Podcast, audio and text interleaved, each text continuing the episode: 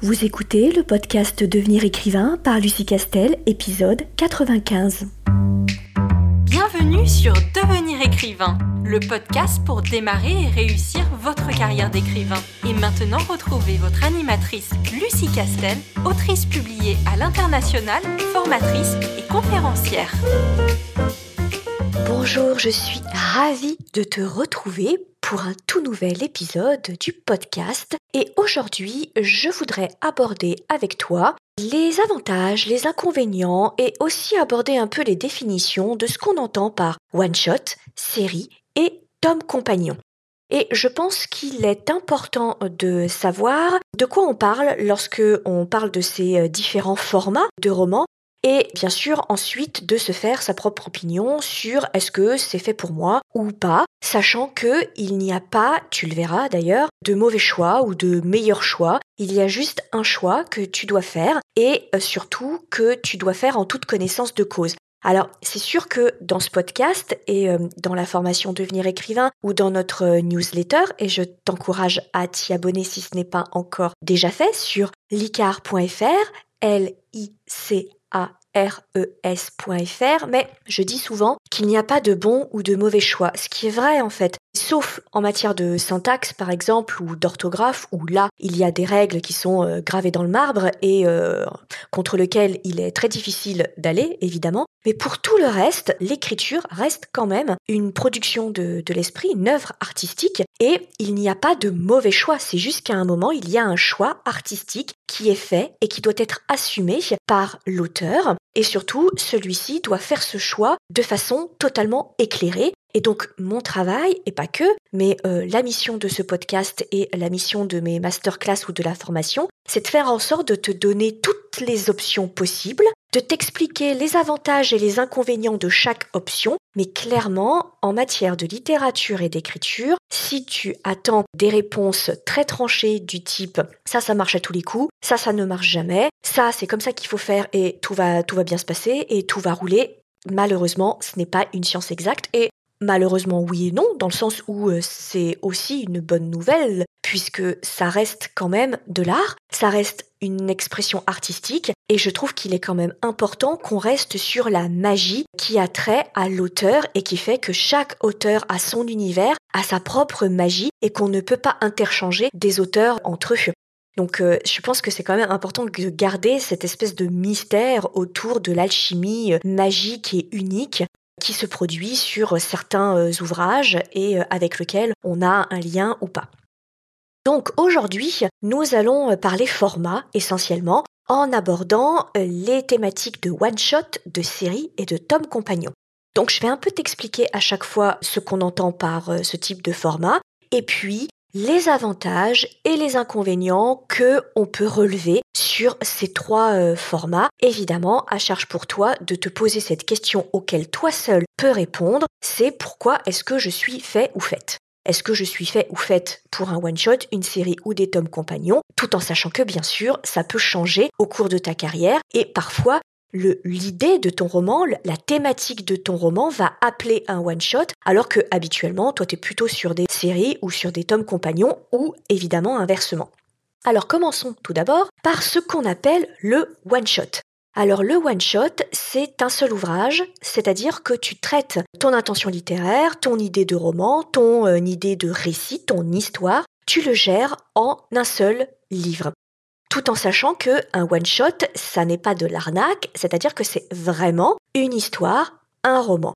Dans le sens où tu ne laisses pas ouvert à éventuellement une suite, etc. Dès le départ, tu l'as pensé comme uniquement un one shot, c'est-à-dire que tu as pensé ton histoire en un seul roman. Si tu veux faire autre chose ensuite sur l'univers, tu démarres un autre roman. Donc le one shot, il faut bien que tu euh, comprennes que c'est un choix artistique qui est fait dès le départ et non pas je teste la tendance, je commence par euh, une histoire qui, euh, grosso modo, se termine à la fin du livre, mais qui peut ouvrir sur un autre univers.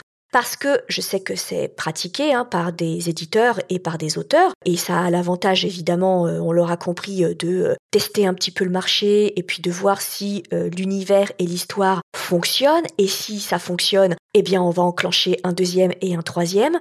Mais je trouve que pour moi, c'est dénaturer l'exercice du one-shot. C'est dénaturer l'œuvre en one-shot. Parce que quand on est honnête avec euh, soi-même et qu'on se dit, moi, cette histoire-là, je veux la calibrer, je veux la faire, je veux la gérer en un seul roman et c'est tout. On prépare le plan, on prépare la narration et le récit pour que ça tienne dans son intégralité en un seul roman et qu'il n'y ait pas des choses qu'on peut tirer en, un tome 2, un tome 3 que finalement on créerait parce que euh, ce premier roman a vachement bien marché. Encore une fois, si on le gère vraiment comme un one-shot, on écrira cette histoire d'une façon tout à fait particulière qui ne serait pas la même que, par exemple, si on se dit je me laisse quand même une porte ouverte. Si jamais euh, ce premier opus fonctionne, je pourrais enclencher euh, les autres. Et puis si jamais il ne fonctionne pas à la hauteur de mes espérances ou de celles de l'éditeur, je pourrais arrêter là sans que le lecteur se sente complètement arnaqué parce qu'il aura quand même une fin. Eh bien, même quand on se fait ce raisonnement-là, on pense déjà à éventuellement une porte qu'on va laisser ouverte. Et comme on pense déjà à éventuellement une porte, une piste qu'on laisse ouverte, on n'écrit pas l'action, on n'écrit pas le récit totalement de la même façon que lorsqu'on se dit, pour cette histoire, je vais utiliser 90 000 mots. Voilà. Et ce sera fait en 90 000 mots et pas en plus. Donc je vais resserrer l'intrigue, je vais resserrer les différentes pistes, etc. pour que tout se tienne en 90 000 mots ou 100 000 mots ou 70 000 mots, hein, après euh, peu, importe. Et ça n'est pas du tout le même exercice intellectuel. Donc moi, je, ne suis pas du tout, pour le coup, là, pour le mélange des genres. Et ça me fait penser un peu à ce que fait aussi au niveau du cinéma, c'est un peu l'équivalent. Quand on a un premier euh, film qui a euh, vraiment super bien marché, on a laissé alors euh, une pauvre porte ouverte, mais quelque chose de très tiré par les cheveux, parce qu'on n'était pas sûr. Et puis il s'avère que le premier film marche du feu de Dieu. Et dans la foulée, on en fait un deuxième. Sauf que le deuxième est complètement insipide et est raccroché au premier de façon complètement ubuesque. Alors euh, j'ai des exemples comme ça de, de suites complètement loupées et complètement loupées dans le sens où on sent que on s'engouffre dans la brèche.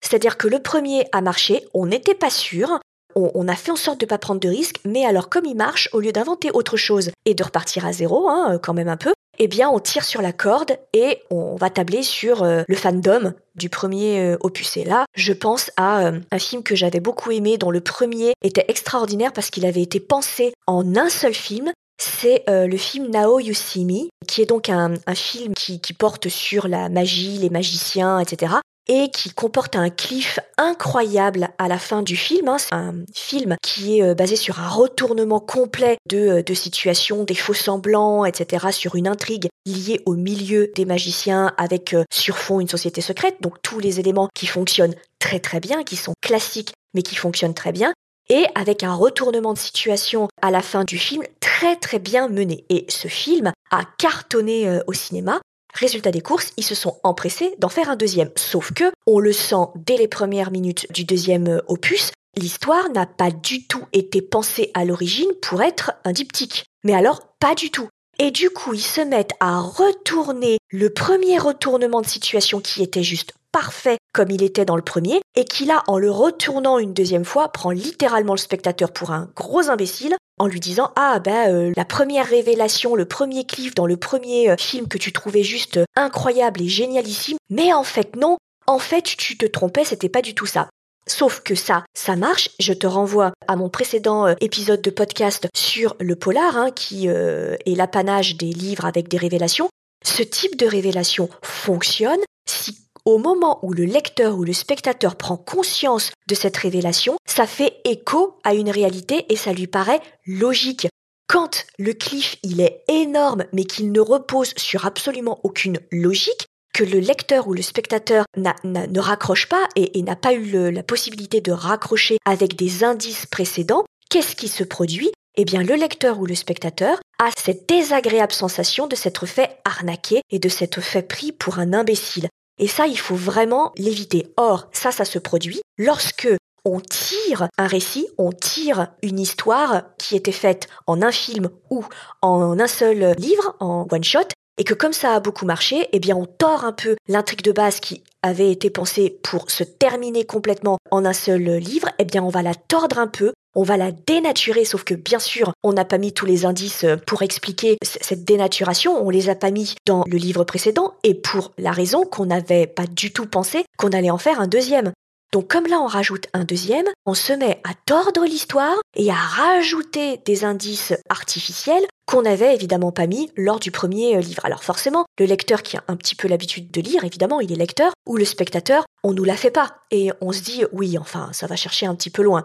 Donc c'est la raison pour laquelle vraiment, moi je... Et bien sûr, ça n'engage que moi, mais j'ai quand même beaucoup d'éditeurs qui pensent euh, la même chose. Il faut vraiment éviter de changer d'avis en cours de route. Et donc, quand on réfléchit à une histoire, il faut dès le départ la penser en un one-shot ou alors en tome compagnon ou en série. Quand on commence à mélanger les genres, il y a forcément un moment, le raccord va être artificiel, illogique et ça va se voir.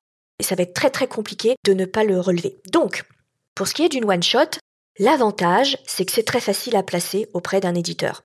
C'est certain parce que le risque qu'il va prendre est limité puisque c'est uniquement un seul livre. Donc si jamais il ne marche pas, il n'annacra pas son lectorat en lui disant Ah bah finalement il était prévu en trois tomes, mais comme le tome 1 n'a pas marché, je ne vais pas sortir le tome 2 et le tome 3 parce que évidemment c'est très mal perçu par le lectorat, celui qui aura acheté le tome 1 et qui va se retrouver avec une histoire qui finit en bouillon de courge parce que euh, cette histoire était prévue en trois tomes. Donc c'est la raison pour laquelle, surtout pour un auteur qui n'a pas d'antécédent de vente, c'est facile pour un éditeur de prendre et de signer sur un one-shot parce qu'il se dit on va prendre la température, si ce one-shot fonctionne plutôt bien, alors je signerai d'autres romans de la part de cet auteur, c'est que sa plume a rencontré mon lectorat et que du coup ça fonctionne plutôt bien. Donc ça fait moins peur, si je peux dire, à l'éditeur qui, euh, ne l'oublie jamais, est un chef d'entreprise et lui, il est toujours en train de calculer risque-bénéfice. Et du coup, il fait le ratio entre le risque et le bénéfice, et il est en train de calculer en se disant, bon, bah, si je pars pour quelque chose de très gros, par exemple une série en quatre tomes, c'est un gros risque que je prends, parce que bien sûr je vais verser des avaloirs en rapport avec les quatre tomes, évidemment, et que si je commence à publier la série, ce sera très mal vu si je l'arrête en cours de route. N'empêche que je n'ai aucun moyen de savoir si la série va prendre auprès de mon lectorat et si euh, déjà le tome 1 va, euh, va prendre? Et si jamais il ne prend pas, qu'est-ce que je fais avec le reste? Donc, évidemment que le premier avantage, c'est ça, c'est que euh, c'est très facile à placer auprès d'un éditeur, ça c'est certain. Peut-être l'inconvénient, si je peux donner un inconvénient, bien que, encore une fois, hein, il n'y a pas de solution miracle, il y a juste des choix qui sont faits, c'est que c'est un peu plus difficile sur un one-shot de fidéliser un lectorat. Pourquoi? Parce que quand on est auteur de one-shot et, et qu'on sort de nouveaux romans, comme ils ne sont pas liés les uns avec les autres, puisque ce sont par définition des one-shots, c'est pas qu'on redémarre à chaque fois de zéro, mais quand même un peu. C'est-à-dire que le lecteur qui a adoré un livre ne va pas forcément adhérer à la couverture et à la quatrième de couverture d'un autre roman que je vais euh, sortir. Parce que l'idée, évidemment, quand on, est plutôt auteur de one-shot, c'est de, se renouveler d'un roman à l'autre et évidemment de ne pas reproduire exactement le récit ou les plots principaux du roman précédent parce que celui-ci a super bien marché et que donc nous aussi on est un peu accro à la gloire et à la réussite, pas parce que aussi euh, on, vit de notre plume, évidemment, donc euh, tant qu'à faire, on veut qu'il se vende, euh, le roman. Sauf que si on fait des romans qui ont tendance à se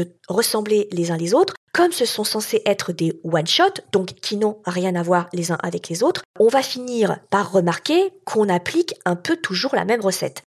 Et euh, parfois, c'est ce qui est un peu reproché à certains auteurs. Je pense notamment à Harlan Coben. Pour ceux qui sont très fans de Harlan Coben, on voit vite, on vérifie vite son schéma il a toujours le même schéma sur ses histoires. Alors bien sûr que pour remarquer ce schéma, il faut être très grand lecteur d'Arlan Coben, il faut être euh, vraiment fan, mais du coup, comme on comprend vite sa recette interne, si je peux dire, du coup, au niveau du suspense, et comme il est sur du thriller, euh, évidemment, il est sur du suspense, il faut à un moment lâcher un peu prise sur Alan Coben et faire un peu une pause avant de reprendre sa lecture. Après, ça n'enlève rien euh, au fait qu'il soit d'une redoutable efficacité, mais on peut euh, reprocher ça plus facilement à des auteurs de one-shot que à des auteurs de séries ou de tomes compagnons, puisque par définition, la série c'est sur le même univers et la même ambiance, donc évidemment qu'on fait la même chose d'un tome à l'autre.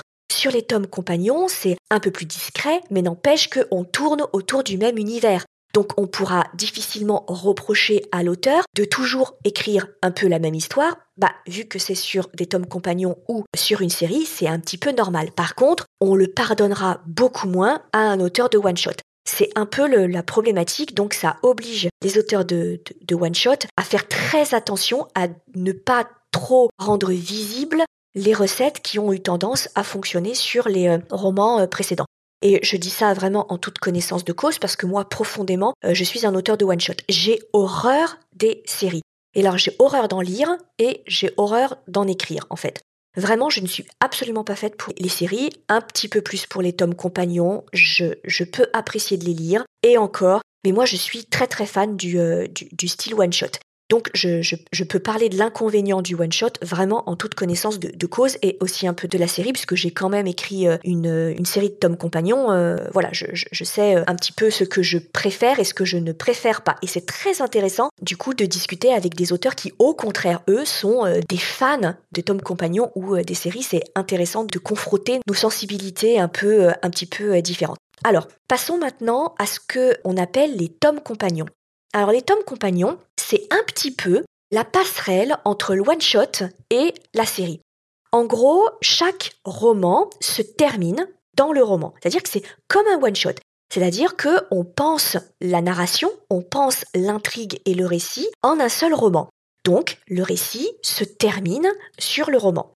Mais on fait en sorte que l'histoire, l'intrigue, prennent place dans un contexte ou un univers large et cet univers étendu et large va donner lieu ensuite à un nouveau roman qui prendra place dans le même contexte, dans le même univers. Et parfois, ce qui est intéressant, c'est que ce deuxième opus met en avant des personnages qui étaient des personnages secondaires, et parfois vraiment très très secondaires, du roman précédent.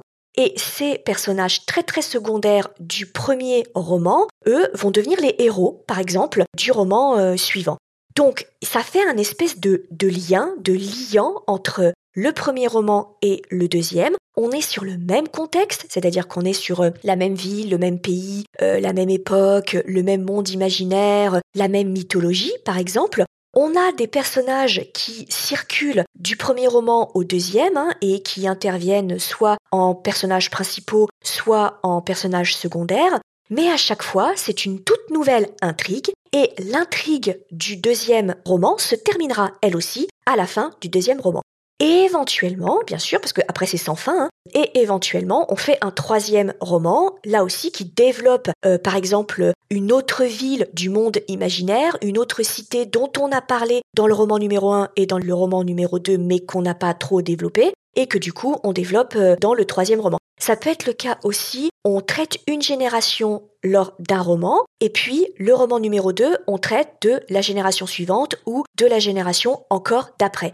Ce qui veut dire qu'on est sur une autre histoire, mais on est sur le même environnement, le même contexte, et il y a des renvois de personnages dont on a parlé dans le roman numéro 1 et le roman numéro 2. Alors, le gros avantage, c'est que c'est une façon de fourguer à un éditeur une série qui n'en est pas vraiment une. C'est-à-dire que l'éditeur, il sait très bien ce que c'est que euh, les tomes compagnons et il sait très bien que si jamais le roman numéro 1 ne se vend pas euh, énormément, il va pouvoir s'arrêter là, ne pas aller au-delà et les lecteurs qui auront acheté le roman numéro 1, ils ne se sentiront pas arnaqués parce qu'ils auront eu la fin de l'intrigue dans le roman euh, numéro 1. Et attention, hein, quand je parle de tome compagnon, il n'y a pas d'intrigue globale. C'est-à-dire que, par exemple, sur le roman numéro 1, tu ne mets pas, par exemple, un super vilain dont tu sais que c'est celui qui tire euh, les ficelles de tout, et puis t'en parles pas à la fin du roman, et on sait pas ce qu'il est devenu, et tu lui régleras son compte dans le roman numéro 2 ou le numéro 3. les tomes compagnons se terminent à la fin.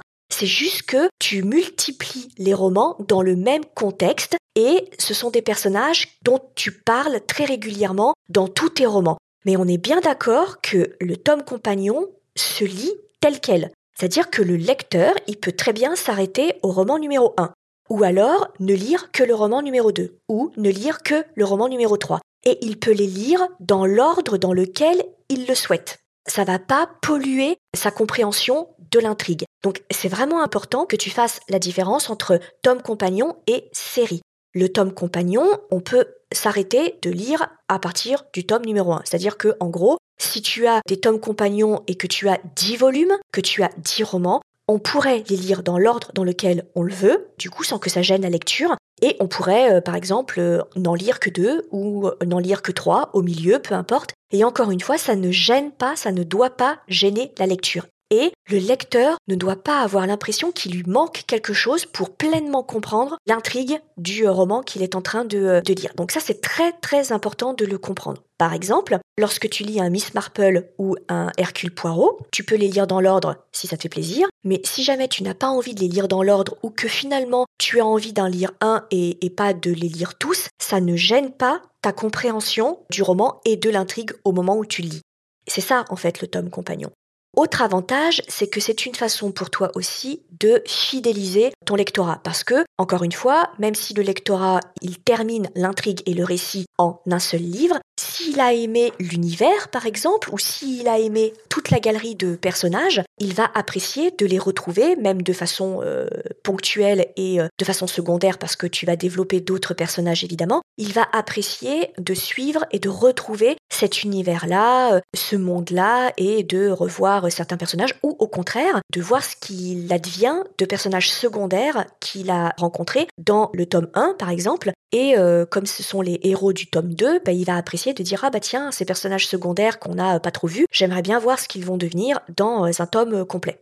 Donc c'est dans ce sens-là que les tomes compagnons sont très efficaces. Ils sont aussi efficaces lorsque tu décides de te lancer en auto-édition. Pourquoi? Parce que notamment la plateforme Amazon adore les tomes compagnons. Pourquoi? Parce que lorsque son client achète un roman qui est identifié comme étant un tome compagnon et lié à d'autres romans, eh bien Amazon, qui n'a de cesse que de donner à manger à ses clients, c'est le but, c'est un vendeur Amazon, hein, donc euh, l'idée c'est de vendre. En gros, il va dire au client ah tu as acheté ce roman-là, eh bien sache qu'il y a d'autres tomes qui sont liés à celui-là. Et donc, automatiquement, il va suggérer au lecteur qui aura acheté un premier tome qu'il existe d'autres tomes.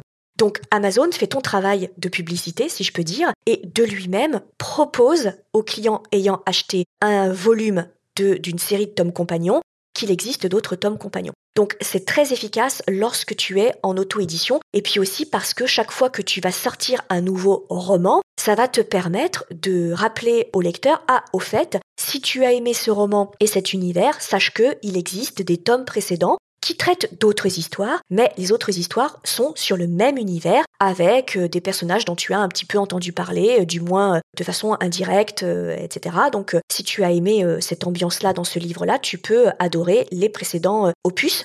Donc ça te permet évidemment de réactiver ce qu'on appelle la backlist lorsque tu es en auto-édition.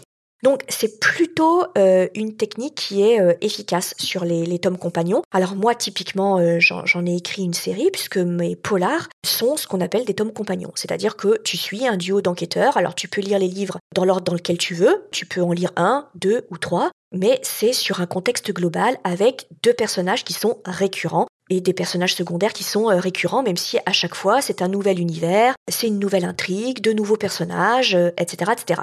Donc euh, typiquement, c'est très très efficace les, euh, les tomes compagnons. Mais attention, autant on est bien d'accord que quand tu es sur du one shot, tu penses ton intrigue en one shot et que c'est pas la peine après de torturer euh, cette intrigue pour en faire un, tome 2 et un tome 3 parce que ça a marché. Les tomes compagnons, c'est pareil dans le sens où tu dois penser dès le départ en tome compagnon pour que ton univers soit suffisamment riche et dense pour supporter plusieurs opus qui viendraient euh, euh, s'imbriquer dans euh, cet univers.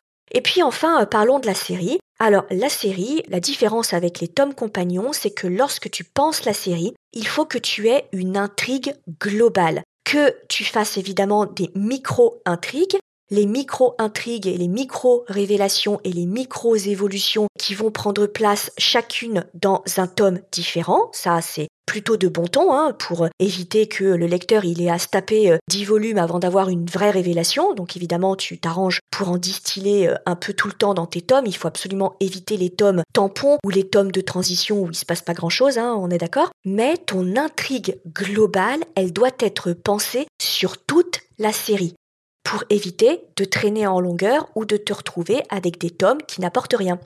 Et ça, je pense que si tu es lecteur ou lectrice de série, il t'est peut-être arrivé de tomber sur une série où quand tu lis un nouveau euh, tome qui vient de sortir, tu te dis oui, enfin bon, euh, voilà, celui-là, il se passe pas grand-chose quoi. En fait, euh, on attend un peu, on met en place certaines choses, mais il se passe pas grand-chose. Donc là, il faut vraiment éviter, c'est la raison pour laquelle dans la formation Devenir écrivain projet best-seller, pour mes auteurs qui se lancent dans une série, qui est une technique d'écriture tout à fait particulière, je les fais travailler sur un pitch global.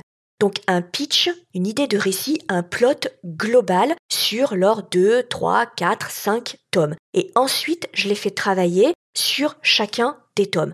Donc en fait, ils développent deux intrigues. Première intrigue parallèle qui, elle, prend place sur la totalité de la série, et puis une sous-intrigue qui prend place uniquement sur un volume.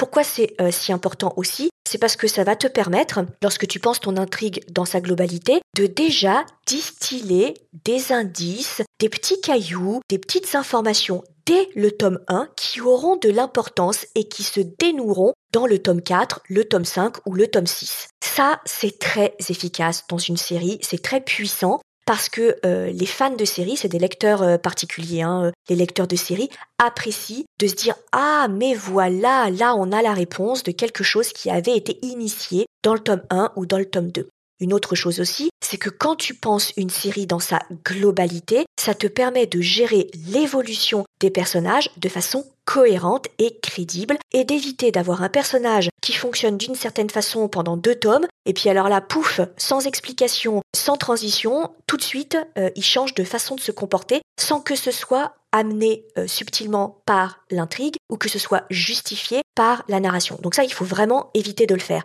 Donc c'est la raison pour laquelle je m'adresse aux auteurs de séries bien sûr. Quand tu te lances dans une série, d'abord dès le départ, il faut que tu saches en combien de tomes tu vas prévoir ta série. Ça, c'est une évidence. Hein. Tu dois scénariser et mettre en scène absolument ton intrigue dès le départ en un nombre de tomes très précis hein, pour éviter euh, d'avoir euh, des tomes qui traînent en longueur et des tomes où il se passe un milliard de trucs et euh, où on est vraiment complètement dépassé. Donc il faut dès le départ que tu te dises moi cette série je veux la faire en 4 tomes ou en 5 tomes. De toute façon, si tu le soumets à un éditeur, il faudra que tu lui dises en combien de tomes tu prévois ta série parce que l'éditeur ne signe pas euh, un chèque en blanc, hein. il ne signe pas pour une série illimitée et il ne sait pas pour combien de tomes, hein. donc ça c'est absolument euh, pas possible. Hein. Euh, il s'adresse à un professionnel, donc en tant que professionnel, tu, dois être en capacité de lui dire combien de tomes tu comptes faire ton, histoire.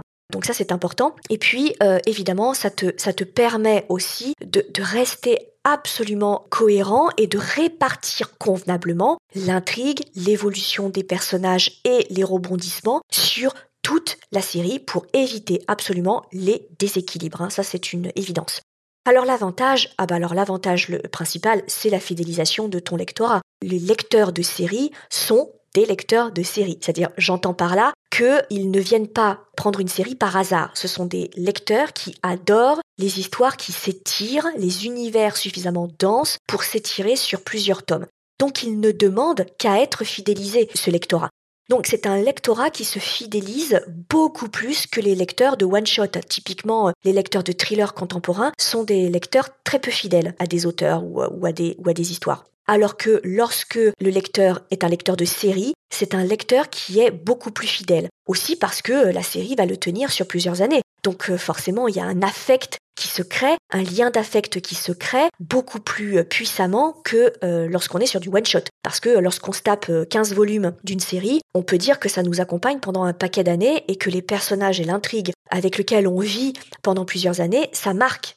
Je pense notamment aux lecteurs de Harry Potter, par exemple. Moi, j'ai des amis qui sont vraiment, qui ont été vraiment très, très, très fans de Harry Potter. Et c'est une œuvre qui les a marqués parce que c'est une œuvre qui les a accompagnés pendant des années. Donc même si maintenant euh, ils ne relisent plus Harry Potter, ils sont passés euh, clairement à autre chose, ça reste pour eux un moment important de leur développement ou de leur année, une période très particulière qu'ils associent à la mythologie de, euh, de Harry Potter, tout comme ceux qui étaient fans de Game of Thrones, etc. Alors l'inconvénient majeur, eh bien ça, tu t'en doutes, c'est qu'il va falloir le fourguer à un éditeur. Et que, évidemment, quand on arrive auprès d'un éditeur et que on lui dit bah je suis parti pour 5 tomes, c'est Voilà, c'est une signature de 5 tomes. Et l'éditeur ne te connaît pas, parfois tu n'as pas d'antécédent de série derrière toi, tu n'as pas d'antécédent de vente derrière toi, donc c'est extrêmement compliqué pour lui de prendre le risque et de se dire je le signe pour 5 tomes, sachant que comme c'est une série, ça veut dire que on ne peut pas lire chaque roman indépendamment l'un de l'autre. On doit lire la série en entier, sinon évidemment euh, on perd des éléments de l'intrigue. Hein. C'est évidemment la base de la série, hein. c'est pas des tomes compagnons. Donc, je prends le risque de fâcher le lectorat qui a suivi les premiers tomes, et puis comme ça ne marche absolument pas, je ne vais pas continuer à lui publier ces tomes, et ce lectorat-là, je risque de le braquer. Donc, c'est plus compliqué à fourguer, ça c'est certain. J'attire aussi ton attention sur le fait parce qu'on m'a posé une question il n'y a pas très longtemps à l'ICAR et on m'a demandé euh, comment euh, pitcher alors une série qui se déroulait sur 27 tomes. Alors le problème, c'est que euh, je n'ai rien contre, euh, de toute façon je n'ai rien à dire hein, sur le, plot et l'intrigue qui est décliné sur 27 tomes. C'est une, une œuvre gigantesque et qui, euh, je le suppose, en tout cas, a suffisamment de profondeur et de densité et de complexité pour supporter les 27 tomes. Donc c'est pas du tout un reproche lié à l'histoire et l'idée de l'histoire, pas du tout. Le problème, c'est que 27 tomes, ça veut dire au bas mot 27 ans de fidélisation pour le lectorat. Parce que les éditeurs, ils vont pas vous sortir 5 tomes par an. D'abord parce que tu n'es pas le seul auteur dans la maison d'édition et que s'il te sort 5 volumes de ta série dans une année, il faut aussi qu'ils sortent les autres. Donc c'est rarissime qu'ils sortent plus de un volume par an. Et si t'en sors plus de un volume, ça veut dire que précédemment tu les as écrits, tes 27 tomes, pour qu'ils puissent sortir deux volumes par an par exemple. Donc euh, c'est un rythme qui est effréné et quand bien même il arriverait à te sortir deux volumes par an et que toi tu arrives à écrire deux volumes par an, ça fait quand même 15 ans à la louche. Ça faisait longtemps que je l'avais pas dit euh, celui-là à la louche. Mais ça fait une quinzaine d'années hein, de, mémoire si on part sur 27-30 euh, volumes. Donc ça veut dire que le lecteur, il est parti sur un budget d'une trentaine de romans sur une histoire. Là encore, hein, sur 15 ans, si t'en sors deux par an, il a le temps de changer euh, radicalement euh, d'idées, euh, de changer de type de lecture, d'envie, etc. Et puis, il n'a pas une bourse extensible non plus. Donc évidemment que lorsque tu te lances dans une série, je ne suis pas du tout en train de te dire qu'il ne faut pas du tout que tu la fasses en 10 volumes ou 15 volumes si c'est profondément ton intention littéraire, juste que il faut toujours que tu essayes de te mettre dans la peau d'un éditeur et dans la peau d'un lecteur c'est important de temps en temps que nous, auteurs, on se sorte un petit peu euh, de nos pantoufles euh, d'auteur et de nos chaussures euh, d'auteur. Je dis pantoufles parce que par définition, le travail d'un auteur, c'est de rester derrière son écran, mais parfois il sort. Bref, de sortir de nos chaussures et de se dire, si je me mettais un peu dans la peau d'un lecteur, dans les besoins d'un lecteur et dans les besoins d'un éditeur. Parce qu'il y a un certain nombre de choses qui nous paraissent à nous être de formidables idées et qui, dès qu'on pense un petit peu euh, aux lecteurs et aux éditeurs, eh bien, il y a un certain nombre de choses qui nous paraissent déjà beaucoup moins logiques et euh, beaucoup moins être une bonne idée que ce qu'on pouvait imaginer euh, au départ. Voilà ce que je voulais te dire sur ces différents formats très intéressants et surtout ne te méprends pas sur ce que j'ai pu te dire, même lorsque je mets en garde contre certains inconvénients, on est d'accord que ce ne sont pas des défauts insurmontables. C'est juste que c'est important que tu connaisses les avantages et les inconvénients de chaque format pour que ensuite tu puisses évidemment te décider en toute connaissance de cause. Et puis ça dépend aussi de ton histoire. Il y a des histoires qui commandent des séries, il y a des histoires qui commandent des tomes compagnons et il y a des histoires qui commandent un one-shot. Donc c'est extrêmement euh, important de le savoir. Voilà, j'espère que tous mes conseils t'auront été utiles. Si jamais tu as apprécié, n'hésite pas à parler de ce podcast autour de toi. Ça fait toujours plaisir de voir que ce podcast est diffusé. Et en tout état de cause, moi, je te retrouve très vite pour un nouvel épisode. Si tu veux écrire un roman qui aura les qualités recherchées par les éditeurs et par les lecteurs, tu dois rejoindre Devenir écrivain projet best-seller. C'est la formation à distance la plus complète et la plus personnalisée pour t'aider à aller au bout de ton projet de roman. Rejoins sans plus tarder mon équipe de professionnels du monde du livre et moi-même sur licar.fr, l Beaucoup de nos anciens élèves sont en train de réaliser leur rêve de professionnalisation et de publication. Il n'y a aucune raison pour que ça ne t'arrive pas à toi.